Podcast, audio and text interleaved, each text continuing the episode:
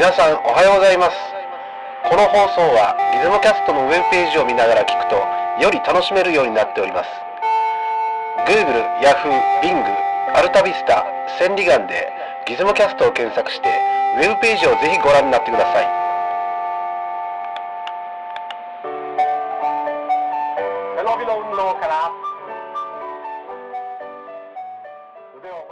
こんにちは。こんにちは。ギズモショップの清家です。お便りスパシーバモスクワからです。ごちさんです。嘘です。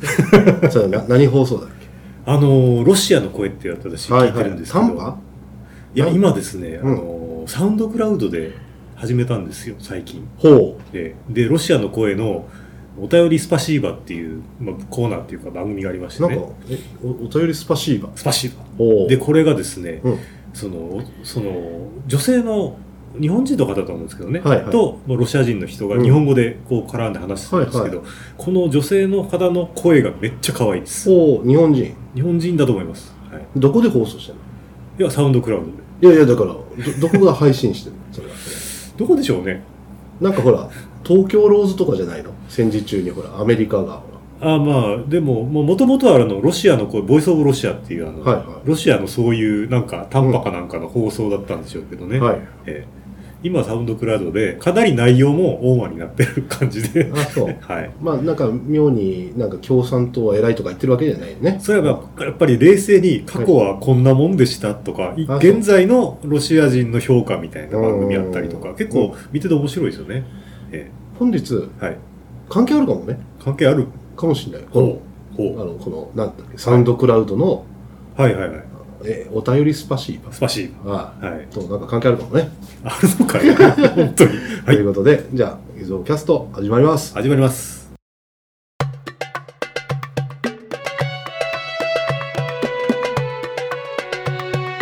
つもキャストはい。本日ですね、はい。何と言いましょうか、熊本地震がありまして、ありましたね。はい。まあ、2ヶ月ちょっと経ったんですかね。結構、はい。大変でしたね。何と言っていいか分かんないですけど、はい。あの、カメラをですね、ええ。いろんな人がくれるんです。ほら。なんかね、地震で引っ越すからとか、おーまあまあ何らかまあこんだけひどい地震ありましたからね、はいそれとか何らかのじ事情で手放,、手手放さざるを得ないはい。カメラがなぜかこっちへ来ちゃうと、それとか、ハードオフに行ったらね、はい。え？っていうのが置いてあった。おお出物が。つまり、はい。熊本で被災された方が、はいはい。もう、なんですかね、断捨離ですかね。もうほら、はいはい。もう、ちょっときね、ほら、邪魔な、もう、もう無駄なものを処理しようとか、うん。そういう気持ちにななったり。確かになりますよね、うん。あんだけひどいひっくり返っちゃいますからね。そうで、でね、僕自身もちょっと気持ちわかるのがね、はい。例えば家族をほら、守んなきゃとか思って、大事なものを持っていかなきゃっていう時に、えなぜかカメラが選ばれてないみたいな。なんかそのほら、赤ちゃんのへその緒とか、通帳とか、はいはいはい。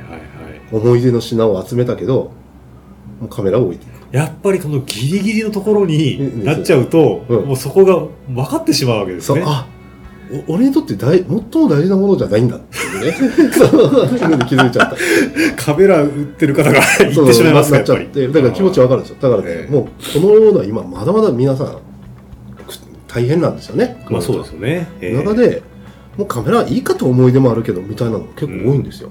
で、なるほどハードオフとか北村、いカメラの北村にえ収めちゃって、で、見に行っちゃったら、えはいなんかね、10年前ぐらい、結構いろいろ中古がいっぱいデジタルカメラが普及しし始めるところね、はいはい。に行ってて、だんだんね、なんかね、ハードオフとかね、北村も賢くなっちゃって、え適正価格をつけてきたり、えああはいはいはい。ななんかな、慣れてきたってこ慣れて、うん。うん。10年前の北村だったらね、例えば、ええ。ほら、僕、あの、コダックシグネット35とかが500円で売っちゃったりしたの。そうですよね。うわっとか思って、えだけど今だったら1万いくらつけちゃうみたいな。なんか、ヤフオク、場合によっちゃヤフオク出しちゃうとか。えそうですね。えまあ、え丁寧なことするようになったから、ええ。言うちゃなんですけど、北村のジャンクとか、ハードオフのジャンク行ったって何もないわけですよ。うん。ところが、ここ数週間見て気づいたんですよ。はい。もう、もう以前のように、なんかほら、整頓されてないっていうか。ああまた混沌が蘇ってき読みて方だからねもう多分忙しくなっちゃって はいはい。もういいもういい違う多いんじゃない？感じなるほど。まあ、うん。そこそれに、うん。まあ、て避ける手間がないとうん。いうことですよね、そう。でいろんな人が持ってきてくれたりえハードオフに行って、はいはい。こんな手に入っちゃった。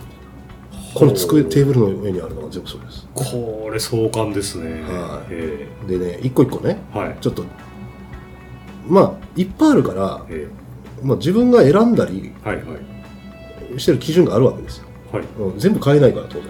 まあそうですね。あこれはいるなって、ええ。それもちょっといくいくら500円でも無尽蔵じゃないですからね、そう500円もねタバコ買えるしね。まあ、そうですね。うんだからやっぱ大変なんですよ。そんな全部買ってたら。置く場所もないしね。だから同じだから。俺も被災者だからね。だからまあ一個一個今ちょっと説明見せていこうかな。なるほど。じゃあその辺を震災特需、なんていうかこれ特殊中特需ですかねこれ何なんでしょうね。ー。震災でかあのジャンクカメラが手に入りやすいよというか、まあ、ね一瞬そういう土壌ができちゃったっていうこうんなんかとでしょうね。ねでまあ言い換えるとね無駄なものがいっぱい手に入る時代になってると。世間から見て。世間から見てよ。我々にとっては宝だ、はい。世間から見たら、そうなんですね。うんえあのフィルムカメラなんてね。えゴミです。もえですよね。う。ブラウン管テレビと一緒に捨てられてるようなまあねっていう。捨大量にブラウン管テレビ捨てられてなかった。てられてますよね。熊本の路上に。え？ってなあありましたね、いっぱい。あのテレビ積んでありましたもんね。えなんなの？なんでブラウン管とか思ったけどね。やっぱ中側で地デジを入れてるっていうことですよ。だから、ええ。まあ置いてたけど、ええ。もうもうこの機会にいらんもう無駄なものそうなんですよ。もうこの機会にっていうのがすごく今蔓延してますよね。で無駄なものが捨てられる。え例えば無駄な旦那とかが捨てられたりとか。えあら、ありえますよ奥さんから見てこのやっぱ無駄だ。関さん、やばいんですか？ええそういうわけじゃないですけど、まあ、ありえるよと。ありえる。ね。はい。いやちょっとじゃあ本あじゃ題ちょっとじゃあ、はい。ちょっと一台ずつ、はいはい、見ていきましょうか。えっ、とですね、はい。このヤシカエレ、エレクトロ GX おー、ヤシカエレクトロじゃないですか。詳しいですか？あんまり、なんかねえこのヤシカエレクトロ GX っていうのは結構70年代の後に出てるんですよ。えまあ、かなり高機能。でね、ええヤシカエレクトロっていっぱい種類ありますはい。ででコンセプト似てるんだけど、うん。なんか元々のヤシカエレクトロの性格を少しなんかな変えてなんか他のメーカーのコンパクトカメラに合わせた感じがするよねでもね妙に僕からするとヤシカエレクトロ35シリーズの中で一番使いやすい、おー。うん、ものになったからとおーまあ、同じエレクトロっつってもいろいろあるわけですね。あいっぱいあります。エレクトロ35シリーズ自体はもうはい。個性個性もあると。個性も。だいぶまあ、内容まあ、変わってきてる。簡単に言ったらもともとでかいです、はい。ヤシカエレクトロ35もっとでかいし、はいはい。なんかそのいその70年代の中ぐらいまでに出てきた他のコニカ C35FD とかほらキャノン7キャノンキャノンな QL とかまあいろいろあったんだけど、はい。そういうののサイズに合わせたりうん。してるのね。なるほでエアシカエレクトロの隠れた機能っていうのはロングシャッターなんですね。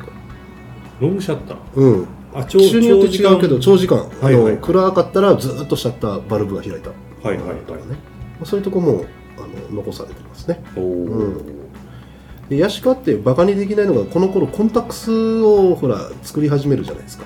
ああ、なるほど。だからねレンズとかボディの作りはね、ものすごくようできてるんですなるほど。まあ、当時としては、やっぱり中堅のというか、はい。ちゃんとしっかりやってると。はい、いいでねこれまだねあの修繕しなきゃなれならないか分かりません。次々行こうと思います。これねハードオフではい。1080円。ハードオフの中ではやや高め。かもしれない。なるほど。まあ、ちょっと綺麗だからね。なるほどね。F1.7 だよ。うん、なるほど。ズねえ。これどうですか？欲しいですか？じちょっと興味ありますね。GX ね。はい、じゃあこれ写真で次に行きます、はい、次。でまたヤシカヤシカ。なんかね、ヤシカ率が高かったんですよ、プラスチックカメラが。ヤシカ ME ですね。うん 35ME。で、僕はね、普段なら買わんすよ、これ。あの、あんまりな興味がない。あの、ん私ですね、セイクさんからもらった 35ME あります。あ、そう、だけあげあげたんですよ、ね。だからあげたのいらないからででもね、持ってない気がしてか、また手に入れちゃった。こうやってお出しを。で、これも1080円で悩みました。ただ、あ程度はいい。これ磨いたら結構ピカピカになるよ。はいはいはい。これもハードこれも綺麗ですね。あと、ハードオフで、これ電池が LR44 使うとかね。こっちはね、あのさっきのいあのエレクトロ 35GX は水銀電池使って今売ってないとかねちょっと電圧がう、まあ正直言ってゾーンフォーカスだしね性能的にはあらゆるものが劣りますが、まあ、ちっちゃくてなんか可愛いですねと、うんまあそうですね。うん、で1回ぐらい風流も通してあげようかなっていう感じで、はい。ああな五条さんにあげたんですね。えないなと。うちあります。あそうでした。はい、すみません。なんかねヤシカ率が妙に高かったね。はい写真撮ってなんかくすぐるものがあるんでしょうね。はい。ええじゃあ次。これはねボディはもともと XR7 持ってるんですよ。あこれ違うんですね、はい、これはヤフオクでえ。ぶっ壊れたのを新品同様のを安くで買ってます。もう何千円か。壊れてた。え壊れてた、うん。で治りました？これ。はいシャッターがうん直しました。おー。うん、切れるようにしました。切れなかったんですよ。ほうほう。だけ使われてないんですよ多分。シャッターが早めに不良があったから。はいはい。だけどもう全然傷もなんもない。もう箱箱できたマニュアルおー備品で来たってはいことですね、これは今回入手したのじゃなくてこのレンズです。レンズ？はい。XR リケノン。28mm 28ミリの、はい、F2.8 F2.8 そんなすご万でいいんであのですねませやっぱすごいですよ。ん。まず XR リケノン50が妙になんかな。ちょっと人気ありますよね。あのええ。なんですか和製ズミクロンとか言われたりね、はいはいはい。本当かなって感じなんですけど僕は言ってますけどね、で 28mm は知らなかった。まああったでしょうけど知らなかったんですよ。はいはい。ノーマークでびっくりしちゃった。のうんえ 28mm があったの？うんで500円だったのこえ？れは500円で、はい、はいはい。XR リケの 28mm ね、えでヤフオクでねチェックしたらね、ええ。いやらしいですけど。即決2万円。え？えそんな人気あるんですか？28ミリって。へだからこれラッキーかこれいいですね。これもハードオフでゴロンって。ゴロンで500円で。そうです。これねつどんどん写真撮りますよ。これ岩倉智美で書いちゃったと、それ何？ああそうね。えあ岩倉とも500円札。え500円札。もう誰も分かってくんない。これやっぱねリコーの XR シリーズには XR リケの方がぴまあそうですよね、うん。XR には XR ですよ、うん。はい。ねもうだから僕ねやっぱねリコーが作るレンズは、え G、GR レンズぐらいの画質あるかもって期待しちゃうとこあるのね。えそれは時代ちゃいますからね、うん。そこはまあ、作ってるのは妙な期待を腰中どっかだと思うんですけど。まあわかんないですけど。当時はねどうなんでしょうね、まあということで結構楽しみに撮影を。あこれでもあのお得な感じですね、うん。すごく。ぴったり合うでしょ、ええ見たやっぱり、目ねええ XR にはリケノンですよね、ということではい次、はい次。えーこれは？これは？ミノルタハイマチック。E おハイマチックのいいですね。これはですねあのー絞り優先 AE もできないレンジファインダーのコンパクトカメラなんですね。でもなんかちょっとコンパクトじゃないですか？であの50 50ハイマチックの中でそう。もで 50mm のえ F1.7 の明るいレンズです。でねこれは画質いいです。マジで。えおおマジでいいですこれマジで？ははい噂によるとライカと提携するときこのレンズでラライカ側は検証したらしいです。どれだけのミノルタが実力があるっていう。いうぐらい写りがいいです。でこれすみません何台も持ってます。あそうですか。うん。で段ボールか E は持っらてないよな段ボールから引っ張り出すのが面倒だから目の前にコロンって置いだから あのこれいくらって書いてあります。これもハードオフです。これ高っ2160円？あなんだ？バカじゃねえの俺こんな。意外といい値段するじゃないですかこれ。えこれ動くかどうかわからんものにこんな値段ついてるのこれもうなどういう基準でつけてるんでしょうね値段ね。さっこきの。れ値段500円になってなかったんですか？これ500円じゃないですね。あら。ま2100円。なんかハイマチックで2000円って言うとなんか適正価格な気がする。んですけどそうね、ハードオフええ。でラッキーって感じじゃないですね。ええ。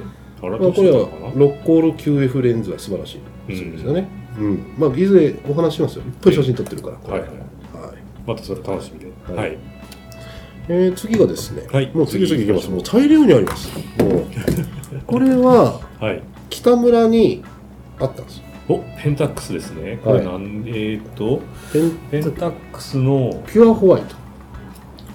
いやピノホワイトあ、ピノホワイト。ピノピアノ、ピノ、ピアノのホワイトっていうことですか？ピノピノってなんだろう？ですかね。まあ、わかんないですけど、わかんないまあこれね白いカメラって結構珍しいからなんか単にそれだけです。ああ言われてみるとですね、はい。でもそれだけですか？うん、私これ見て最初オートロンかと思いましたパッと見て。オートロンあのね実はペンタックスが初めてコンパクトカメラにねカメラに参入したのがオートロンなんですよ。おあれで気合い入れすぎちゃったんですよ、はいはいレンズがなんか5枚構成とかだったでしょ確か、はいはい結構細かいんですよねあれ。やりすぎでしょ、えうん、で画質素晴らしいし。でもこれはねその後に出た廉価版みたいですえまあ、正体不明と。要は何もないですよ。ほら要はオートフォーカスもございません。ああ、うん。もう何もないです、うん、無限円とマクロしかないというね。なるほど。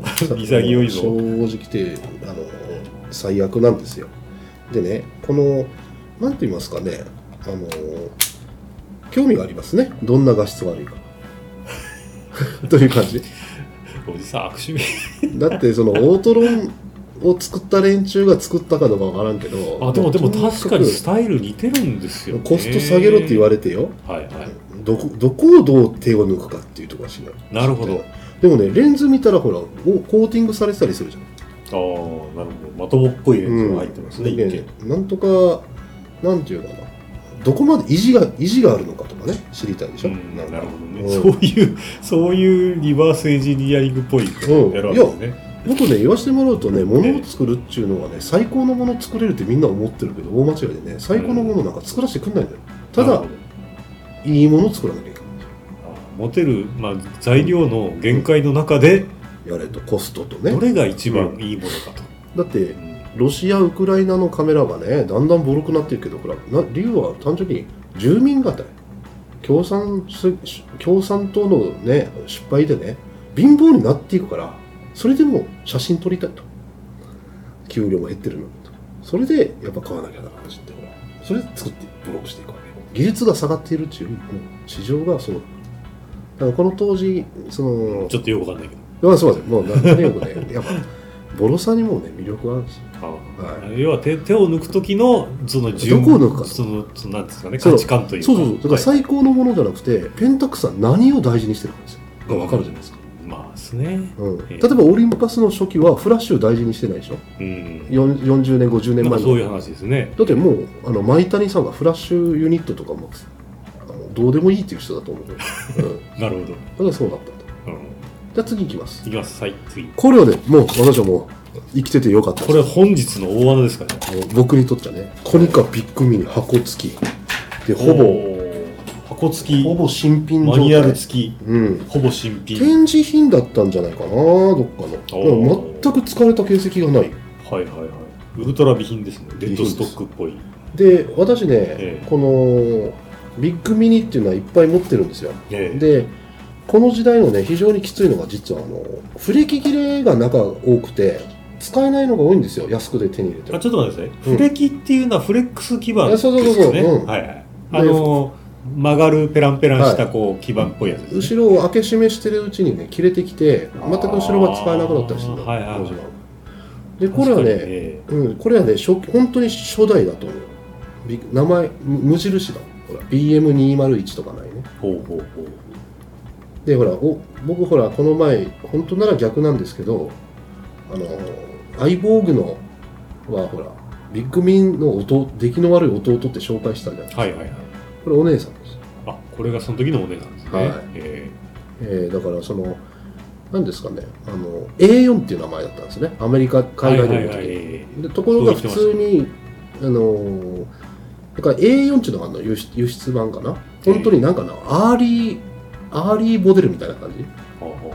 でビッグミニが正式名になってさ最初じゃないかなと。うほう A4 って書いてある。A4 をね撮るための、まあ、バッチリ撮れますよ。スパイカメラですね。スパイカメラみたいなもん。当時だって スマホもないしコピー機もねまあそうですよね。ええだからこれはね画質いいです。うんなるほ想像以上にハイテクです。あの200何段階のオートフォーカスですねあのレンズのサーボモータどー A4 撮れるってことはこれフォーカスはどのぐらいからなんですかね、えっ、とね近マクロ近近接ですよね、ま、クローズアップ機能があるからまあ多分このぐらいだと思うね。あうん、ちょうどそのファインダーが合う感じだと。思う。うん、こんな感じ ?A4 だと。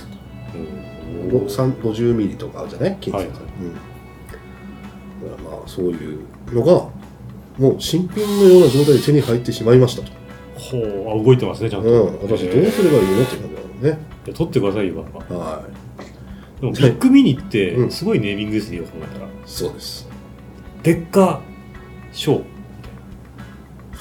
そうですよね。ビッグミニ。ビッグミニ。このミニはビッグだよっていう意味ですかね。うん。それともこのビッグはミニビッグなミニですよあ違う違うなんかまあ日本和製英語みたいなもんかも和製英語で結しょうね。構外人から聞いたら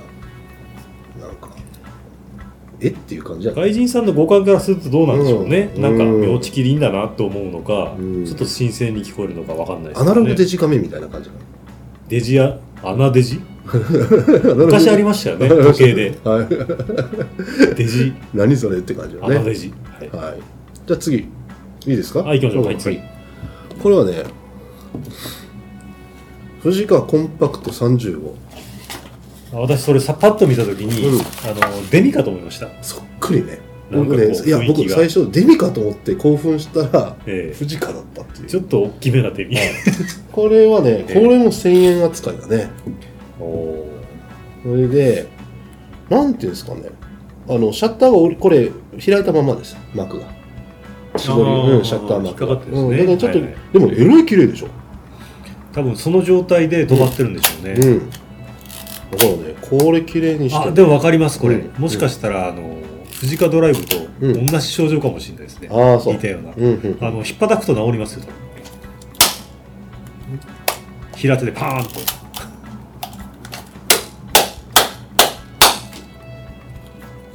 治ってないです。はいじゃあはい、もういいです。これ以上やると壊れます。ね。降りた。いや、よるけど、開きっぱなしなの。絞りが、シャッターが。そうでしょなんかやっぱ一回ちゃんとせ開けて、あのああもうかどっかうん固まってるかなんかでしょうね。清掃して、はい残念です。まあ綺麗になったら。まあね外側綺麗なんでうん。治ったらね本当儲けもんですね。エロい程度いいでしょ？皮とかの感じはね。え。感触が。だからまあ、これはね、僕、富士っていう会社はね、やっぱすごい科学力ありますって、えらいベタ褒めでしょ？はいはい。手を抜く時と気合が全然違う。例えばこの 富士カコンパクト35と富士カドライブえ同じ時期でしょ？ええ。部品点数何倍違うと、えああドライブの方がめちゃくちゃ多そうですね。俺は思うに5倍以上だと思うよ。ネジの数と。だからもうこっち開発費に5000万かけたら向こうは5億円とかかけてる可能性。うんどうなんでしょうね。いや全然違うよえおう。第8車となんかミニカ弾丸みたいなもんです。それめちゃく部品点数の違い。めちゃくちゃだ。これなんかそうだピノさっきのペンタックスピノホワイトとオートロンの違いはもう部品点数が違う。ああまあですね。でねプラスチックの金型1個作るのにね中国人使っても50万かかるんですよ 日本人の妙なリアルな。1個で1個部品でそれぐらいかかる。んですよ、ええ金型はいはい。だからまあそうですね。だからもう全然違うの開発費がなるほど。だからね、まあ、これも富士のなんか意気意気込みが分かるっていうのがはいはいはい。でまあ見てみたいっていうところですよね。うん。はい次ですね。はい。はい、えー北村で入手した三脚です。おこれあカメラ違いますよ。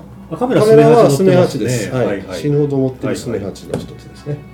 あこの三脚は古いです。古いですねもうね、こんな一眼の下倒れます。倒れますね、えーうん私も持ってますよこのタイプいや、これはね、要はクラシックなススタイルの三脚。これ、これは500円だ。ハードあそれいいですねで。で、合うでしょ？古いカメラ。合いますね今のススリックとか、ベベルポンだっけ？これベルボン？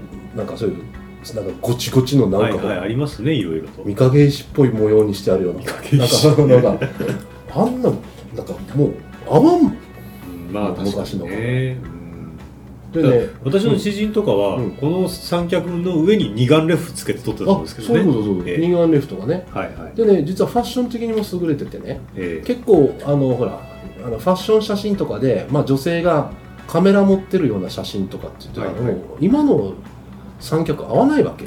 なんかあのひらひら服着たお嬢さんに合いそうですよね、そうこのノリとして。おしゃれな三脚500円って。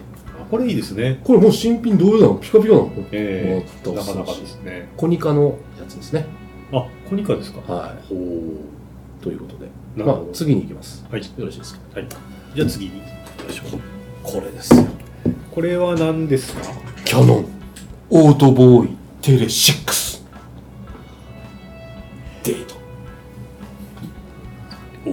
なんでこんなものをと思うでしょ？いや私ちょっとわかんないです。な何かオーラ感じないのか？なんか怪しくない？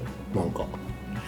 妙にこのレンズカバーがテカってるとこがなんか怖いですけどね、そうですね。えいろいろね画期的なんですよ。えほうほでちょっと写真、まあ、すみませんこれあの、うはいはい。写真撮りました。これ白雪姫はじめじゃないですよじゃねあれはマックテルか。はい。はい。えー、何の話ですか、なんでもないですはいじゃあちょっとね見ましょう。はい。じゃあ写真撮ります、はいポコチンみたいにビョキって出るでしょ。おこっちはやめてよ先生。なんかあのね。えつまりここがあのレンズフードがえはいはい。シャッターを降りるときバンって開く。あなるほど、うん。シャッターを押した瞬間しか開かないと。開かない。はでニョキンって出てくる。でねこれねズームじゃないのよ。あの2パターンの画角なの。よああ画角の。画角が。はいはいはい。でその2パターンの画角でねその覗いてあのこのこれ言うとファインダーのあれが変わるけんそのパあのパララ補正補正ああなるほど、うん。あのー切り替えると、うん。ファインダーも変わるわけですね画角が。だけどねズームをまだ使う気がない時代はいはい。でも広角も遠望遠も使いたいっていう、でもファインダーも対応させると。うんで、まあ、2つ目の特徴がありましたね、あのシャッターを押す瞬間にレンズフードがニョキ開いてレンズがニョキンって出てきてバシャンってすぐ引っ込むと。ね、これを望遠にするときで。こ れいいでしょ？いいでしょ？いやらしいなんか。欲しいですか？ちょっと微妙だな。あ、じゃあね。えじゃあ次、この別の機能です。えはい。これハーフカメラなんですよ。へえハーフでね、はいはい。ハーフとえ通常のフルサイズを切り替えられるんです。えお。今、今ハーフを持って本当だ。ファインダーがハーフなんマです。スクが出てきたへえマスクが出て、なおかつ送りが半分ずつになる。あファインダーも連動してハーフになるわけですねそう。あこれはすごいわ。すごいでしょ。こんな変態なカメラがあったんですね。で、オートフォーカス。えまあ、この時代にとって精度の高いす。レコーダーってほら、ハーフカメラえはいはいねこっちの方がね、圧倒的信頼性高い。オートフォーカスの精度と。へえもうバシバシバシバシ、もう、ハーフで、もう、取りまくるはと。であす、ごいですねハーフとして使う、この次はフルサイズでいこうかなと思ったら、中開けてここ切り替えると、あでやっぱりこう一応中開けないと変えられないですねリアルタイムにはしないですねええな。るで、これは1987年製だと思います。ほどほうこのほら、このタイマーが出てカレンダーが87年からスタート。あなるほどということは、我々が、高校卒業時期ぐらいですね、はい、に、まだズーム、コンパクトカメラズームは早かったんじゃないですかね。うん。だからズームは取れますよね。いやなんていうかねで、なおかつハーフを使いたいやつがまたいたと。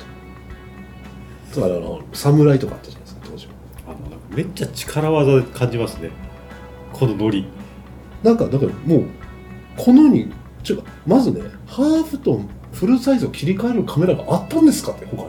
うんなるほどなるほど私初めて言いましたこんなのあ、ないんじゃないかなと思ううね。ん手作りでするやつはいたかもしれないよ。あの、ええギアを変えて、はいはいフルサイズのやつをほら、まあ、あの、するとかね。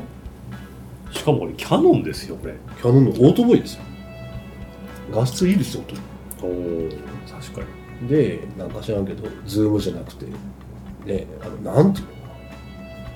切り替え切り替え。要は切り替えうん焦点距離切り替え式。自動巻き上げ。で、なんか、あの、で、ほら、あれもレンズキャップもないから、ピョンってて。ああはいはいキャノン当時変なカメラ出してる結構。我々は高校出るぐらい。うん、面白い。やっぱりなんか、次どうなんのみたいな。時代ですよね、うん。うん。あのよちょうどこうバブル最盛期に向かって超盛り上がりの時期じゃないですか、侍とかそうじゃない？なんか何が作りたいんですか？ブリッジカメラの誕生とかあの時期だしね。うん。だって CM に坂本龍一使ってましたもんね。そうですね。なんなんでしょうね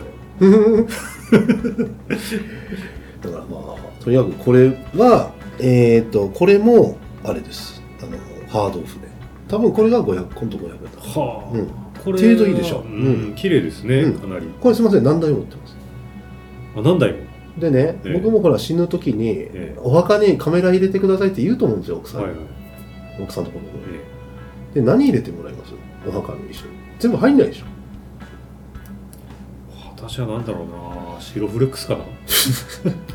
僕はね何台かのうちの1台でしょああなるほっていうかだけどほらあの世でハーフとハーフで撮りたいなと思ったらこれだもんね。あの世でハーフで撮ろうと思うかなってとこはょっとケチなんで微妙ですけどね、えケチになって。えなるほ縦フォーマットでバンバン撮れる使いやすい一番使いやすいカメラと思う。縦フォーマットでどああでも確かにこのスタイルでうん。縦っていうのはうん。ちょっと不思議な感じそうでね,、ですすね。一眼でこんなしてしストレスばっかしじゃないですかこれだったらバシャバシャね。でじゃあ次々いきますあ次行きましょあこれはねまたハードオフで。オリンパスの OM2 用のフラッシュ。う また渋いアイテムが。いやあのねへ OM2 用っていうのは、はいはい。OM2 持ってるでしょ僕、はいはい、ね OM2 でねちょっと速攻フラッシュ速攻とかちょっとなんなんかようわかるけど TTL 速攻じゃないんだけどなんかついてんのよ。あちょっとなんかインターフェースが違うんですかね、独独特で、あったえ機能がついたフラッシュじゃないとそれ使えないからえありがたい専用フラッシュ。専用フラッシュ。でねこれこれ後ろ文字盤変えるとほらあのいろいろモード計算尺がついてるんだけどこれはかっこいいね。あなんかあの、うん。外国っぽいですね。うん。このノリかっこいいね。えいや今ね結構こういうことしきらんのよ。今だから今今の方が。えはいはい。まあ全自動ですからね、うん。いらないっちそうそうゃいらない L けどの液晶パネルして切り替えした方がいいんですよ。こんな計算尺つけるぐらいならね。うん。あコストが安い、はい。だからねちょっと貴重よこれ計算尺なるほどね、うん。これが500円だっ500円だった。た 素晴らしい。あもう素晴らしい。これねパッて見てください、半分しかまだやってませんね。はい。2回に分けましょうか。じゃあ次回ロモグラ特集になりそうな気がするんですけどやります？というわけで、はい今回ですねはい。すいません、実は半分しか来てません。時間の関係で。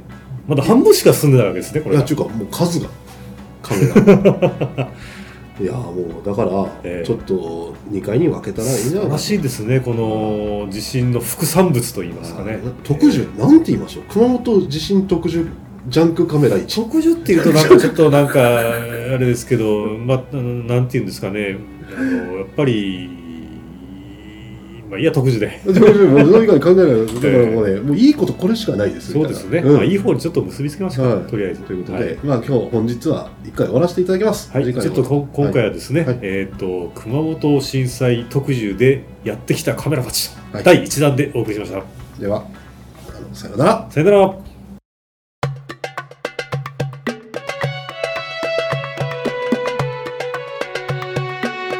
つもキャスト